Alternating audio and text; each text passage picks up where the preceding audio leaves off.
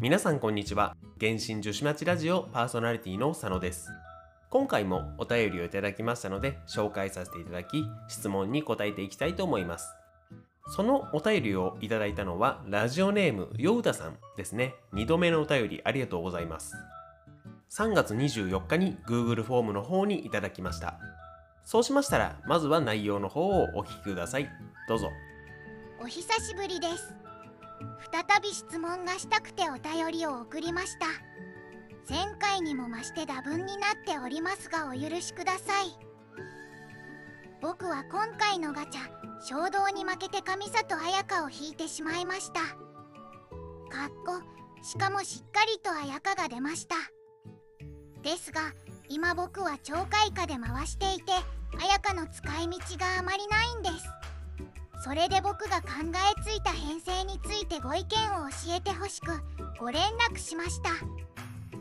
僕が考えた編成は水と彩香で凍結を起こした後草で草原核を作りその後超開花を起こすというものです。僕の場合行く秋彩香アルハイゼン雷旅人で行っています。この編成の悪いところや別の使い方などお教えいただけるとありがたいです。追記。先ほどお話しした編成で僕が使っているキャラクターです。雷旅人4凸レベル80行く秋1凸レベル70アルハイゼン無凸レベル70綾香無凸レベル60です。お便りありがとうございます。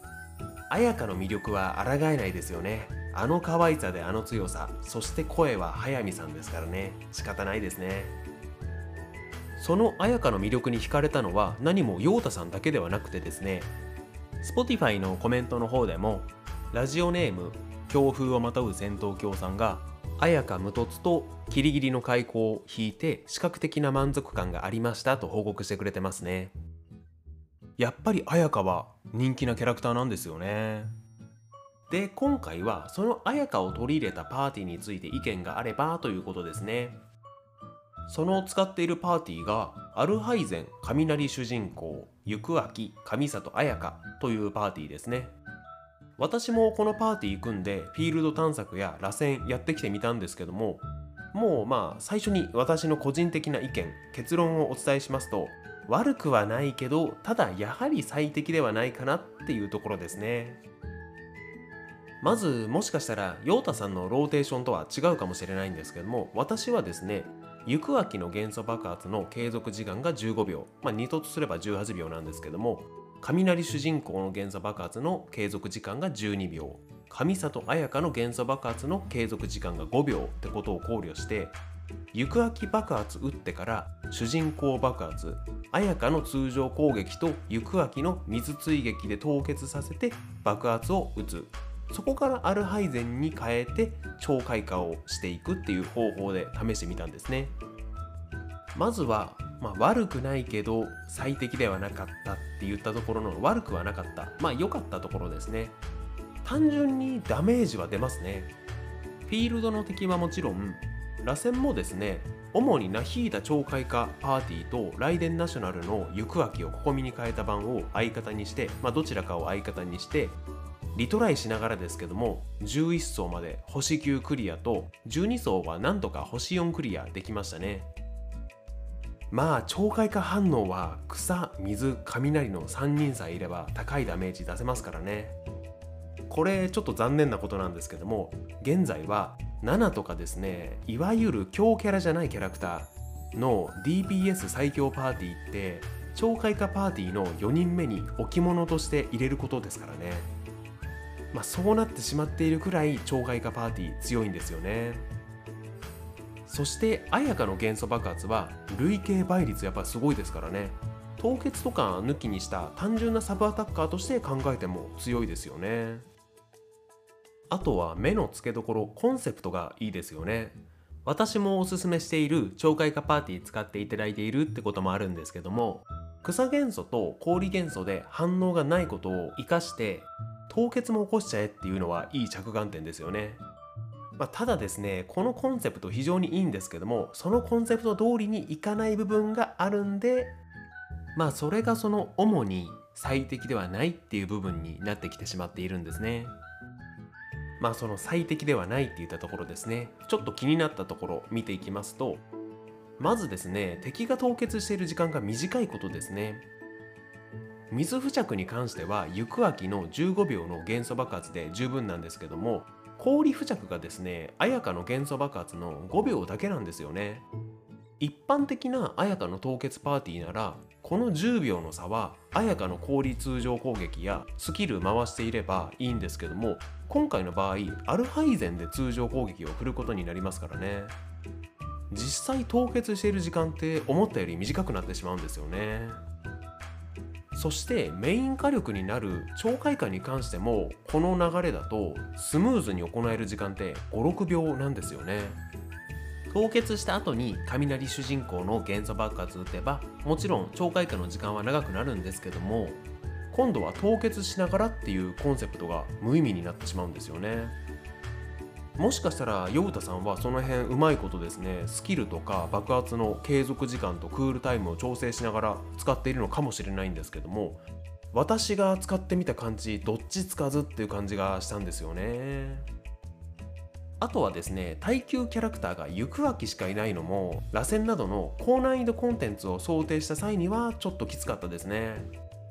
確かに行く秋の中断耐性ダメージカット美容ですけど回復っていうのは素晴らしいんですけどもさすがにそれだけでは螺旋だときつかったですね。気になったのはこの辺りですね。うんやはりこのパーティーが戦闘面でおすすめですかと聞かれたら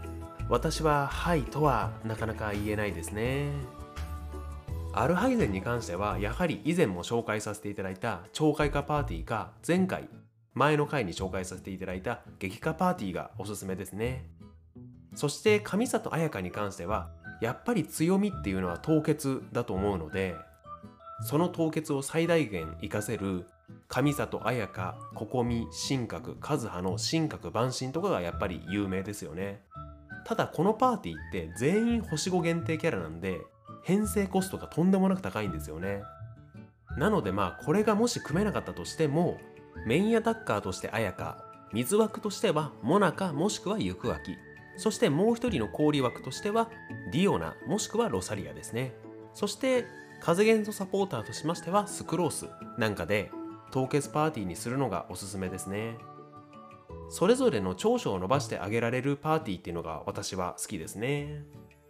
まあただこれはもちろんですね手持ち次第のところはありますのでフィールド探索とか秘境集会とかで困っていないならばしばらくこの4人のパーティーでいいと思いますね。